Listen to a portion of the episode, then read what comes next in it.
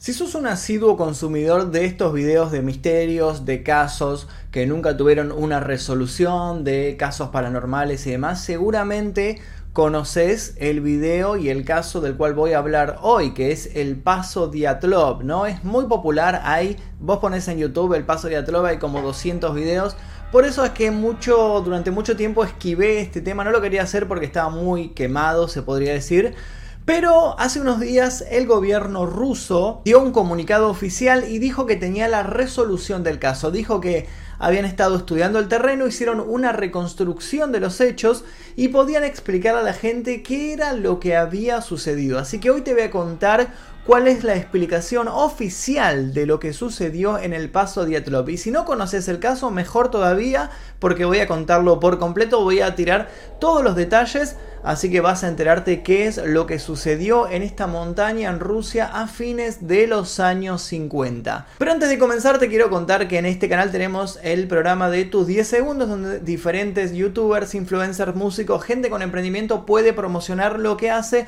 durante 10 segundos en estos videos. Así que tus 10 segundos de hoy son para Tufi Piri Artwork.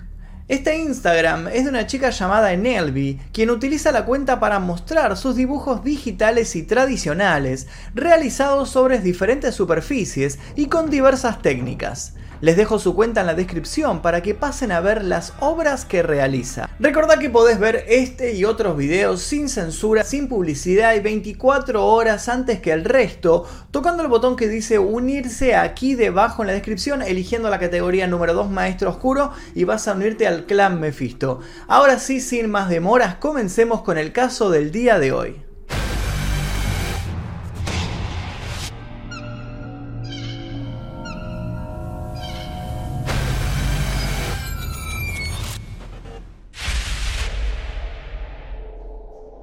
Historia del paso de Atlop comenzó el 23 de enero de 1959. Ese día, un grupo de 10 personas, 8 hombres y 2 mujeres, todos profesionales en escalar montañas, profesionales en supervivencias en terrenos agrestes, en terrenos agresivos, se reunieron en la ciudad de Ekaterimburgo. Esta ciudad está ubicada en el centro de Rusia. La idea era juntarse para realizar una travesía en conjunto andando en esquís y también escalando y acampando en los montes Urales. Los montes Urales es una cordillera de larga extensión que no tiene tanta altura comparándola con otras cordilleras y se supone que separa de manera simbólica Europa de Asia. No figura en los mapas como un límite aceptado por todos los países, pero sí de un lado hay una cultura, del otro lado hay otra, así que mucha gente la toma como una separación, como una división simbólica de los continentes. Los integrantes de este grupo de exploradores eran Igor Diatlov, el líder del grupo. Él era un estudiante de ingeniería de radio de 23 años. Sinaida Komolgorova, estudiante de ingeniería de radio también de 22 años. Lyudmila Dubinina, estudiante de economía industrial de la construcción de 20 años. Alexander Kolebatov, estudiante de física nuclear de 24 años. Rustem Slobodin, graduado en Ingeniería Mecánica de 23 años. Yuri Kribosnichenko, estudiante de Ingeniería de Construcción e Hidráulica de 23 años. Yuri Doroshenko, estudiante de Ingeniería de Radio de 21 años.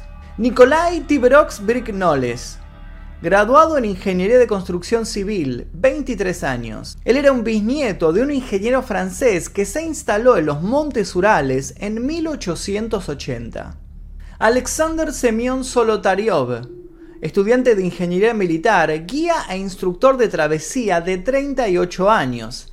Él era un veterano de la Segunda Guerra Mundial. Y el último era Judy Judin, de 21 años, quien no participó de la exploración y ya se van a enterar por qué tuvo que quedarse en un pueblo y cómo eso le cambió la vida.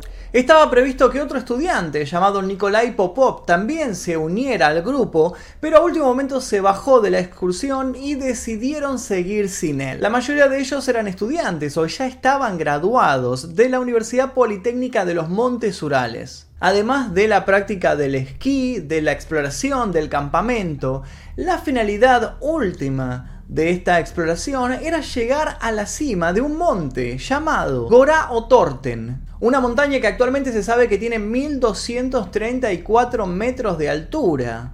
Pero en los mapas del año 1950, los mapas que utilizaban estos exploradores, figuraba que tenía 1182. A pesar de la experiencia que todos tenían en este tipo de excursiones y sabían todos los riesgos que estaban corriendo, la ruta que ellos eligieron era una ruta de categoría 3 que es la más peligrosa para todo tipo de exploradores que se quieran aventurar en estas montañas. El 25 de enero de 1959, el grupo llegó en tren a Ibedel, que es una pequeña ciudad cercana al lugar desde donde deberían comenzar con la excursión. Desde allí un camionero se ofreció a acercarlos hasta Visay, que era el último pueblo, un pueblo muy pequeño, habitado, antes de que comenzara el agreste paisaje de montaña. El 26 de enero llegaron por fin a este pueblito, descansaron y el 27 de enero comenzaron su travesía hasta la primer parada, el monte Otorten. El 28 de enero, uno de los exploradores, llamado Yuri Judin, de 21 años, comenzó a sentir una severa lumbalgia.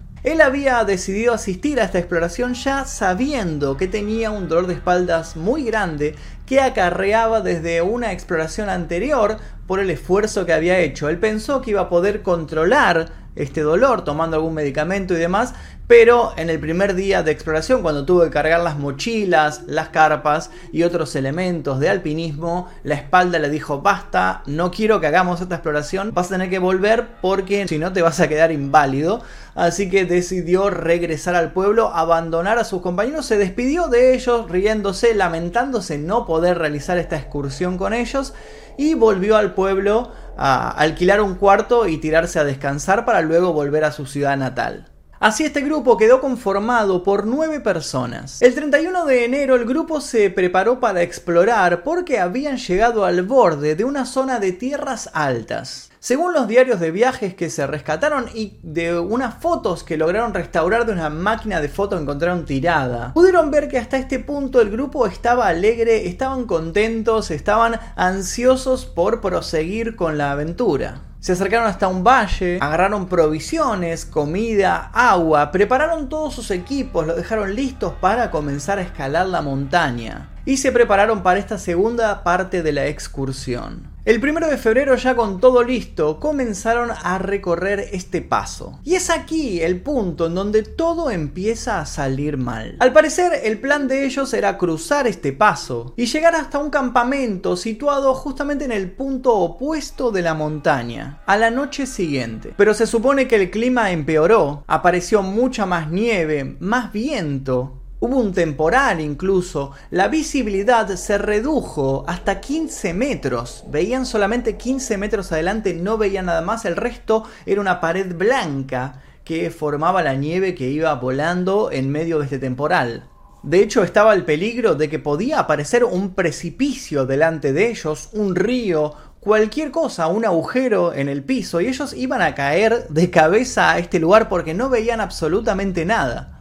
Y lo que sucedió en medio de este temporal es que se desviaron y comenzaron a caminar hacia el oeste. Siguiendo esta desviación en sus planes, fueron a parar a la cima de la montaña Jolat Sialj. Cuando se dieron cuenta de lo que estaba sucediendo, decidieron parar, acampar, esperar a que el clima mejorase y luego retomar la travesía. Esto es lo último que se sabe de ellos con certeza. Y es aquí precisamente donde comienza el misterio. Diatlov, el líder de este grupo de exploradores, había acordado con su club deportivo enviar un telegrama cuando fueran a parar de vuelta al pueblo de Visay. Iba a mandar un telegrama diciendo regresamos, salió todo perfecto, luego les cuento, está todo bien. Se suponía que esto iba a suceder el día 12 de febrero. La cuestión es que llegó el 12 de febrero y nadie recibió nada los exploradores no volvieron al pueblo, ningún telegrama fue enviado. Tanto sus amigos como sus familiares al principio no se alarmaron porque era normal que se atrasaran. Siempre había algún accidente, había alguna desviación, había algún temporal que hacía que los exploradores se tuvieran que quedar un par de días más en la montaña y tal vez se atrasaron un poquito de la fecha que habían pactado para el regreso. Pero el problema fue que siguieron pasando los días y no había noticias de ninguno. Llegó el 18 de febrero y tanto sus amigos como sus familiares dijeron basta, algo pasó y no es nada bueno, vamos a pedir ayuda y vamos a ir a buscarlos.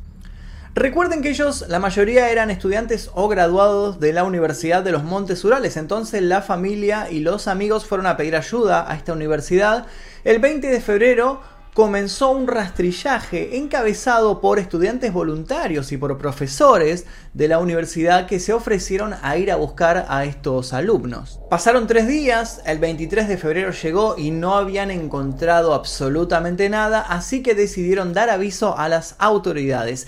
Es ahí cuando se suman a la exploración la policía y el ejército. Los militares suman sus equipos de rastrillaje, suman helicópteros, aviones y comienzan a hacer una búsqueda aérea. Gracias a esta búsqueda aérea es que dan con restos del campamento y se acercan a pie al lugar. Esto sucedió el 26 de febrero. Los investigadores dieron con el campamento abandonado que los exploradores habían armado en la cima del monte Holatzialj. La tienda de campaña que habían armado, la carpa, estaba completamente destruida. Parecía rasgada, tenía ciertas rasgaduras, algunas más grandes, otras más pequeñas, y los investigadores dijeron que las habían hecho los mismos exploradores intentando escapar de esta carpa por algo que los sorprendió. No tuvieron ni tiempo de abrir el cierre principal, tuvieron, o algo pasó, tal vez se trabó el cierre principal y tuvieron que abrirla rasgando los costados de la carpa. Y si eso les llama la atención, esperen a enterarse qué fue lo que sucedió cuando empezaron a buscar a los exploradores. Los investigadores también encontraron un rastro de huellas que se extendían desde esta carpa destruida hasta un bosque cercano. Pero la cuestión es que a 500 metros de la carpa estas huellas se perdían, cubiertas por la nieve, cubiertas por el temporal. Sin embargo, los investigadores dijeron, bueno, esta es la dirección que tomaron, vamos a ir a buscarlos hasta dentro de este bosque. Entonces decidieron acercarse a este bosque para ver si encontraban algo. Y debajo de un frondoso, enorme y viejo pino encontraron los restos de una hoguera. Junto a esta hoguera estaban los dos primeros cadáveres. Era el cadáver de Yuri Krivosnichenko y de Yuri Doroshenko. Ambos estaban vestidos solo con su ropa interior, estaban descalzos, estaban tirados sobre su espalda y su mirada estaba fija y perdida en el cielo. Descubrieron que habían intentado trepar a este pino, pero no habían podido porque las ramas se habían quebrado y habían caído. De hecho, tenían varias marcas de estos intentos en los antebrazos y en las caras, como si hubieran intentado pegarse a la corteza con todas sus fuerzas para intentar llegar hasta arriba, pero hubieran fallado en el intento. De hecho, cuando analizaron el pino encontraron restos de sangre y de piel pegados a la corteza. El equipo siguió investigando y entre unos pinos relativamente cercanos aparecieron tres cadáveres más. Sinaida Komolgorova, Rustem Slobodin e Igor Diatlov, el líder del grupo. De hecho, lo raro es que no estaban juntos, sino que habían caído bastante separados. Sinaida estaba a 300 metros de este pino, Rustem a 480 metros y Diatlov estaba a 630. De hecho, sobre el cadáver de Diatlov había varias teorías. Según las fotografías reveladas de la autopsia, se cree que lo encontraron tirado de espaldas, también con la mirada fija en el cielo, y con los brazos cruzados sobre el pecho. Otra versión afirma que había sido encontrado con una gran rama de abedul aferrada a sus manos con fuerza como si la hubiera utilizado para defenderse. Como les dije, a 480 metros del pino estaba Rostem Slobodin. Él estaba tendido boca abajo, tenía quemaduras en la cara y tenía entumecimiento en el lado frontal. El cadáver más cercano a la zona del campamento era el de Sinaida Komolgorova, cuyo cuerpo estaba tirado en posición lateral y mostraba quemaduras en la cara y en las manos y evidencia de congelamiento. Los muertos de este grupo estaban mejor vestidos que los dos primeros que habían encontrado, pero sin embargo también estaban descalzos. Lo extraño fue que algo raro estaba sucediendo. Los cuatro exploradores que faltaban no aparecían por ningún lado. Los buscaron infructuosamente durante dos meses. Fueron hallados por fin el día 4 de mayo. Habían sido tapados por 4 metros de nieve, luego de caer en el arroyo de un barranco que se encontraba dentro del bosque. Estaban cerca de un refugio que se encontraba a 75 metros del viejo pino. El cadáver de Lyudmila Dubinina realmente daba miedo. Había muerto arrodillada, con su pecho apoyado sobre una roca. Cuando miraron su rostro descubrieron que tenía las cuencas de los ojos vacías y le habían arrancado la lengua. Semyon Solotariov también fue encontrado en este barranco y también le faltaban los ojos. Los cuerpos de Alexander Kolevator y Nikolai Tibrox Brignole se encontraron juntos, chocando sus espaldas. Los cuatro se hallaban mejor vestidos que sus compañeros, e incluso algunos de ellos tenían puestas sus botas. Pero ¿qué era lo que había sucedido? ¿Por qué habían terminado así? ¿Alguien los había atacado? Bueno, comenzó la investigación para revelar este misterio. Cuando le realizaron la autopsia a los primeros cinco cuerpos que encontraron, esta reveló que ninguno presentaba ninguna lesión mortal. Lo que sí se encontró fue una fisura de 6 centímetros en el cráneo de Rustem y un golpe en el costado de Sinaida. Ambas lesiones habían sido producidas por un objeto romo, o sea, un objeto que no tenía punta ni tampoco tenía filo, como si hubiera sido tal vez un garrote, un hierro algo de ese estilo. La primera conclusión que sacaron los expertos es que los primeros cinco cadáveres que habían sido encontrados el día 26 de febrero habían muerto por hipotermia. Hasta ahí todo era más o menos correcto y comprensible. Pero cuando le hicieron la autopsia a los cuatro cadáveres restantes, las cosas cambiaron. Los cuatro presentaban lesiones mortales en sus cuerpos. El cadáver de Lyudmila, además de faltarle los ojos y la lengua, presentaba fracturas en las costillas y también en el cuello. Lo mismo sucedía con el cuerpo de Semyon Solotariov y a él incluso le faltaban algunos dientes. Los otros dos tenían traumatismos en las cabezas, siendo el de Nikolai el de mayor gravedad. Lo más extraño de este asunto es que encontraron altos niveles de radioactividad en los cuerpos y nunca pudieron dar una explicación coherente sobre este detalle. La explicación profesional para con estos cuerpos fue fallecimiento por politraumatismos provocados por causas no determinadas. Hay que añadir que tras los funerales los familiares de los exploradores contaron que la piel de los cadáveres, de todos los cadáveres, comenzó a tomar un tono marrón, un tono mucho más oscuro que el que ellos tenían. El caso se cerró tras el entierro y así se llegó a uno de los veredictos más extraños que se recuerdan. La investigación oficial concluye que todos los miembros del grupo murieron a causa de una poderosa fuerza desconocida. El paso Diatlov comenzó a llamarse así por el nombre del líder del grupo y permaneció cerrado durante los tres años siguientes. Yuri Yudin, el único sobreviviente de la exploración, el que tuvo el dolor de espaldas, años después declaró si yo pudiera hacerle una única pregunta a Dios, sería, ¿cómo murieron mis amigos? En 1967, el escritor y periodista Yuri Yaroboy publicó la novela del más alto rango de complejidad, cuya trama está inspirada en este accidente. Jaroboy había participado como voluntario en la búsqueda del grupo y también había participado en la investigación e incluso había sido el fotógrafo oficial de la campaña en su etapa inicial, por lo que tenía amplio conocimiento de los hechos. El libro fue escrito en la época de la Unión Soviética, por lo cual sufrió de una gran censura. En esta época los detalles del accidente todavía eran secretos y Jaraboy tuvo que evitar revelar algo más, más allá, digamos, de la posición oficial de lo que sucedió ese día para evitar tener problemas con la ley.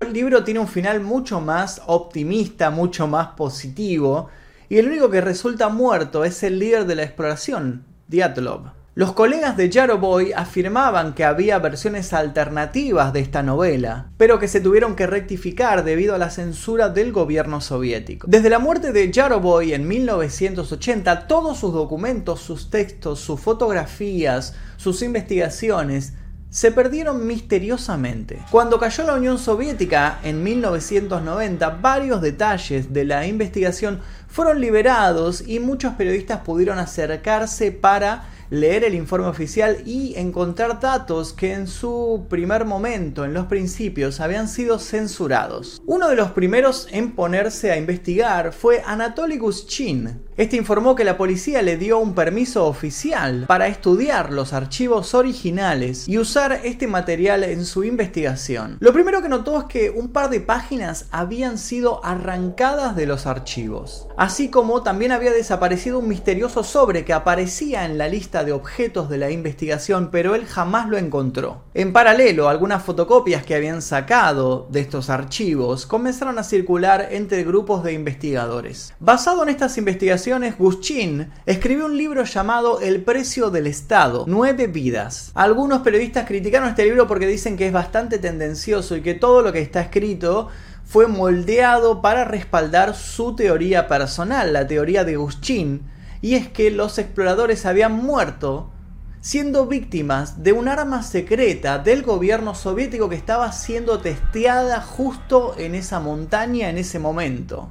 Pero en sí el libro, esta publicación, sirvió para abrir el debate al público, estimulando el interés por los fenómenos paranormales. De hecho, muchos de los implicados en la investigación que habían permanecido en silencio durante 30 años, comenzaron a dar entrevistas y a hablar a los medios de comunicación contando su propia versión de los hechos. Uno de estos testigos fue el ex policía Lev Ivanov, quien había dirigido la investigación oficial en 1959. En 1990 se publicó una entrevista en donde él admitía que el equipo de investigación no tenía ninguna explicación coherente sobre lo que había sucedido ese día. En esta entrevista también contó que había recibido órdenes directas de los altos mandos del gobierno diciéndole que cese inmediatamente con la investigación judicial y que mantuviera en secreto el hecho de que varios de sus oficiales, mientras hacían el rastrillaje del terreno, habían visto unas extrañas esferas voladoras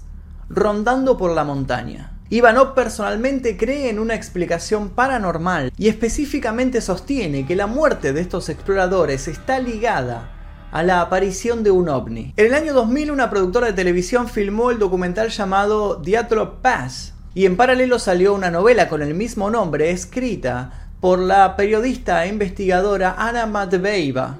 Una gran parte del libro incluye amplias citas a los archivos oficiales, a los diarios de las víctimas, tiene entrevistas con los investigadores, y otros documentos que fueron encontrados por los cineastas. Y todo el caso está narrado por un personaje de ficción, que es justamente una investigadora que va juntando datos y va recopilándolos en este libro. En la actualidad fue creada la Fundación Diatlov en Ekaterimburgo, ayudada por la Universidad Estatal de los Montes Urales, los que habían participado en la búsqueda, y está dirigida por Yuri Kutsevich. El objetivo de esta fundación desde que se creó fue convencer a las autoridades, al gobierno ruso, de reabrir la investigación para encontrar una nueva explicación, algo que fuera más coherente que la explicación que se dio de una fuerza sobrenatural, una fuerza poderosa que atacó a los exploradores. Y además, el otro objetivo es mantener abierto el Museo Diatlov para mantener la memoria de los exploradores muertos en esta travesía. En el museo se exponen varios documentos de los alpinistas como sus diarios de viaje, como fotos, como las ropas que utilizaban ese día y demás objetos. Desde el año 2017 un grupo de entusiastas investigadores de internet de este caso abrieron una página web llamada Diatlov Pass en donde van intercambiando cuando encuentran alguna información, van discutiendo en foros sus propias teorías y la finalidad obviamente también es intentar resolver este caso. El acceso a los informes forenses y a las fotografías que ellos mismos tomaron incluso la noche anterior a su desaparición, son de libre acceso al público, así que cualquiera puede verlos y puede leer el informe forense y puede hacer su propia investigación. Ahora, ¿cuáles son las teorías que se manejaron siempre sobre este extraño accidente? La primera es que fueron víctimas de una avalancha. Se ha sugerido siempre que una avalancha fue la causante de la muerte de los exploradores. Para sostener esta hipótesis se basan en los datos meteorológicos de ese día, que indican que la temperatura cayó repentinamente en esa zona de los menos 11 grados a los 25 grados bajo cero. Sin embargo, algunos investigadores señalan que no hay ninguna evidencia en el terreno que marque que hubo una avalancha y que ellos quedaron atrapados debajo de esta montaña de nieve. La segunda teoría es más extraña, habla de un infrasonido. El escritor Donny Aker publicó un libro llamado Dead Mountain en el año 2013. De acuerdo a lo escrito en este libro, en el paso Diatlov puede ocurrir un fenómeno extraño, un fenómeno físico, llamado calle de vórtices de von Karman. Es difícil de explicar este fenómeno eh, en este video, debería dedicarle un video aparte, así que simplemente tienen que entender que es un fenómeno físico eh, producido por el rebote del sonido y demás cuestiones. La teoría postula que se pudo haber producido un sonido inaudible por el oído humano, pero con la capacidad de provocar ataques de pánico entre los exploradores. Eikar sugiere que este ataque de pánico pudo haber provocado la huida de los aventureros, montaña abajo, fuera de su carpa, en medio de la noche, en medio de la nieve y sin sus ropas puestas. Posteriormente, a los pocos minutos, recuperarían la cordura y entenderían que fueron víctimas de la paranoia, pero estando ya lejos del campamento y con nada de ropa encima, los atacó el frío, sufrieron hipotermia y fallecieron en el lugar. La tercera teoría habla de pruebas militares secretas realizadas en la montaña. Esta teoría postula que el gobierno soviético tal vez estaba testeando armas militares que estaban armando para la Guerra Fría y las estaban testeando cerca de los montes Urales, precisamente en la zona donde ellos estaban acampando. Esta teoría puede incluir el lanzamiento de cohetes secretos, una prueba de armas armas que utilizaban la radiación o el uso de minas lanzadas con paracaídas. La cuarta teoría es psicológica y habla de algo llamado el desnudo paradójico. Debido a algunos estudios realizados en casos de hipotermia, el miedo puede conducir a un sesgo cognitivo, de tal forma que el afectado puede desvestirse repentinamente porque siente un golpe de calor extremo. Este trastorno ha sido bautizado como desnudo paradójico. De acuerdo a un estudio publicado en la revista International Science Times, los integrantes de esta expedición pudieron haber sido víctimas de este trastorno. La quinta teoría es muy documental de televisión, de hecho se basa en algo publicado en Discovery Channel y habla del ataque de un Yeti ruso. En el año 2014 el canal Discovery Channel publicó un documental llamado Russian Yeti en el que se sugiere que los exploradores que recorrieron el paso Diatlov pudieron ser atacados por esta criatura mitológica. Pese a todo, el documental finaliza diciendo que no hay ninguna evidencia física que sostenga esta hipótesis. La sexta teoría habla de extraterrestres. Otro grupo de excursionistas que se encontraban también escalando estos montes en una zona relativamente cercana donde estaba el grupo de Diatlov, declararon haber visto ese día orbes anaranjados flotando por el lugar.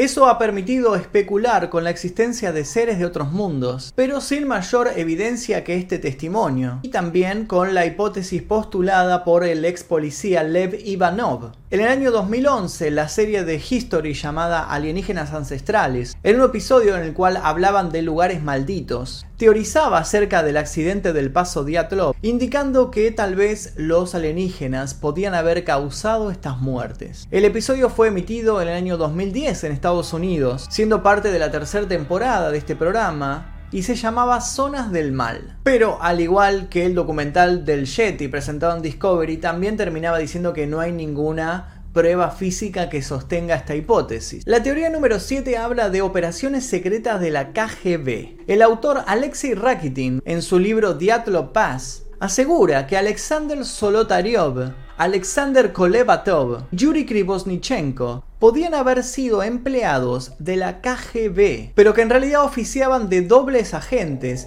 y tenían la misión de llevar unas muestras radiactivas y unas fotografías a agentes de la CIA estadounidense. Al parecer, algo podría haber salido muy mal con estas muestras que ellos tenían, con esta traición a la KGB. La KGB tal vez se enteró y fueron a buscarlos y terminaron matando a todo el grupo para que nadie hablase de lo sucedido afirman más confusión y más apoyo a esta teoría ciertas declaraciones de personas que participaron de la búsqueda y que dicen que se rescataron más de nueve cuerpos del lugar. Sin embargo, estos testimonios no son tenidos en cuenta por la mayoría de los investigadores de este caso. Otra teoría postula que fueron asesinados por una tribu mansi vecina. Esta fue una de las primeras teorías que surgieron cuando se estaba investigando el caso. Se dijo que la muerte de los excursionistas fue provocada por el ataque de nativos de la tribu Mansi. Pero lo cierto es que las autopsias que le hicieron a los cuerpos demostraron que ninguno tenía lesiones tan graves como producidas por cuchillos o por flechas o por alguna agresión en masa provocada por nativos de esta tribu, así que esta teoría es bastante extraña y tampoco es muy aceptada. Además de esto no se encontró ningún rastro de otras personas en el lugar ni tampoco de lucha cuerpo a cuerpo. Otra teoría sostiene que fueron confundidos por prisioneros que se estaban escapando de un gulag cercano. Un gulag es algo así como un campo de exterminio, un campo de concentración durante la Unión Soviética. Esta teoría fue sostenida por Yuri Yudin, el, único sobreviviente de la exploración, que él asegura que sus amigos fueron asesinados por militares de la Unión Soviética por algo que sucedió allá arriba en la montaña. En una entrevista dada en el año 2012, él aseguró que recuerda perfectamente cómo los militares se acercaron y le pidieron que identificara con cuidado todos los elementos encontrados en la escena. Judy además cuenta que encontraron una ropa militar que no pertenecía a ninguno de sus amigos, lo que le hizo sospechar que alguien más había estado en este lugar. También dijo recordar que parecía que los militares estaban más interesados en saber la razón por la cual los exploradores estaban precisamente en este lugar que en intentar revelar la razón de su fallecimiento. Otras teorías hablan del consumo de hongos alucinógenos, de que fueron afectados por una tormenta eléctrica, de que fueron víctimas de un experimento de teletransportación, de que fueron intoxicados por el humo de un pequeño horno que habían encendido dentro de una de las carpas, y que fueron afectados por una súbita fluctuación gravitacional en la zona. Ahora, ¿cuál es la explicación oficial a todo esto? Lo cierto es que Yuri Judin falleció en el año 2013 a los 70 años de edad. Seis años después de su muerte, en febrero del año 2019, la policía rusa finalmente reabrió el caso se hizo un comunicado que, escribió el fiscal general ruso, quien prometió terminar con todas las teorías extrañas sobre las muertes de los excursionistas. Y según comunicó Alexander Kuronoy, un portavoz del fiscal ruso, todas las muertes están relacionadas de alguna u otra manera con fenómenos naturales. Los familiares, los medios de comunicación y el público todavía le piden a los fiscales que revelen la verdad, que no oculten sus sospechas de que algo estaba siendo escondido. Lo cierto es que ahora, en el año 2020, un año, un poco más de un año después que se reabrió el caso, hicieron un comunicado en televisión diciendo que tenían la resolución de los hechos. El video que salió en televisión fue el siguiente. Vamos con otra noticia. Tras más de 60 años y más de 70 versiones de la tragedia en el paso Diatlov, la Fiscalía General rusa ha hecho públicos los resultados de la investigación. Las muertes se debieron a la avalancha y a la congelación. Se trata del fallecimiento de nueve personas en 1959 en la provincia de Sverdlovsk, en el distrito de los Urales. El suceso ha generado hasta ahora muchos y numerosos debates e hipótesis también. María Starostina nos amplía los detalles en directo. Hola María, ¿cómo estás? ¿Qué detalles de la investigación han revelado en la conferencia de prensa sobre esta tragedia en el paso de Atlop. Hola Nico, pues el informe de la Fiscalía aclaró significativamente los sucesos en el paso uh, de Atlov. A pesar de que la tragedia tuvo lugar hace más de 60 años, los investigadores consiguieron recrear las circunstancias de la muerte de los uh, turistas. Fueron excluidas numerosas versiones, empezando con la pelea entre los jóvenes y terminando con una invasión alienígena. Durante una conferencia de prensa organizada por el diario Komsomolskaya Pravda, Andrei Kurikov, subdirector de la oficina del fiscal general en el Distrito Federal de los Urales, anunció que la tragedia se debió a una avalancha. Entonces, cuando comenzó una avalancha, los jóvenes abandonaron uh, su tienda de campaña rompiéndola desde adentro para salir lo más rápido uh, posible. De ahí se alejaron a unos 50 metros y esta fue otra razón por la que no pudieron uh, sobrevivir porque según los expertos en meteorología la visibilidad aquel día era de tan solo 16 metros, lo que les impidió encontrar su base debido a las bajísimas temperaturas de unos menos 40 grados centígrados, ah, pues la muerte por congelación era inevitable. En la Fiscalía subrayaron que ah, su resistencia fue una lucha heroica. Todas las lesiones corporales se caracterizan, y esto es muy importante, por las típicas lesiones corporales de grupos de turistas y alpinistas que caen en una avalancha. Los estudios, análisis y generalización de estos indicios se llevaron a cabo en los años 70 y 80, o sea que en 1959 no se produjeron estos estudios. Por lo tanto, los expertos no pudieron basarse en estos datos. Ahora existen estos estudios. En la época soviética, la versión oficial era que los turistas ah, pues perecieron debido a, la fuerza mayor a la que no pudieron poner resistencia. No es de extrañar que a lo largo de todos estos años surgiera una gran cantidad ah, de versiones. Recordemos que en 1959 un grupo de jóvenes soviéticos organizaron una expedición a los montes Urales y nunca regresaron, sus cuerpos fueron hallados con numerosas traumas muy alejados unos de los otros, al igual que de su tienda de campaña. Al parecer, la explicación oficial sigue siendo la de la avalancha. Dicen que el grupo sufrió una caída repentina de nieve sobre su campamento y eso provocó su fallecimiento. Es una teoría bastante extraña que siguen sin explicar por qué los niveles de radiación y otras particularidades. Pero por ahora esto es lo que se sabe de la exploración al paso Diatlov, uno de los misterios más populares más conocidos en el mundo de los misterios paranormales del siglo XX. Así que ahora quiero que me digan su teoría. ¿Qué creen que fue lo que sucedió en el paso de Atlop? ¿Qué mató a los exploradores? Escriban su teoría aquí debajo que voy a estar leyendo todo lo que ustedes pongan. Además de eso les pido que si quieren ver algún caso en particular en este canal, por favor dejen su sugerencia aquí debajo que voy a estar leyendo todo. Recuerden dejar su like, recuerden activar las notificaciones tocando dos veces en la campanita que se encuentra aquí debajo. Y si quieren pueden hacer una maratón de casos, ya son casi 60 casos que tenemos en este canal. Pueden hacer una maratón, les dejo la lista de reproducción aquí en la descripción de este video. Si hacen maratón no olviden arrobarme en Twitter o en Instagram que voy a estar compartiendo todo lo que ustedes suban. Si están viendo el video, arrobenme, arroba Magnus Mephisto en cualquiera de las redes y voy a estar compartiendo ahí lo que ustedes están subiendo a sus redes sociales. Sin más que decirles, les recuerdo que pueden unirse tocando el botón de unirse aquí debajo y van a poder ver este y otros videos sin censura, sin publicidad, 24 horas antes que el resto. Eso es todo por ahora. Mi nombre es Magnus Mephisto. Nosotros nos veremos seguramente en el próximo video. Adiós.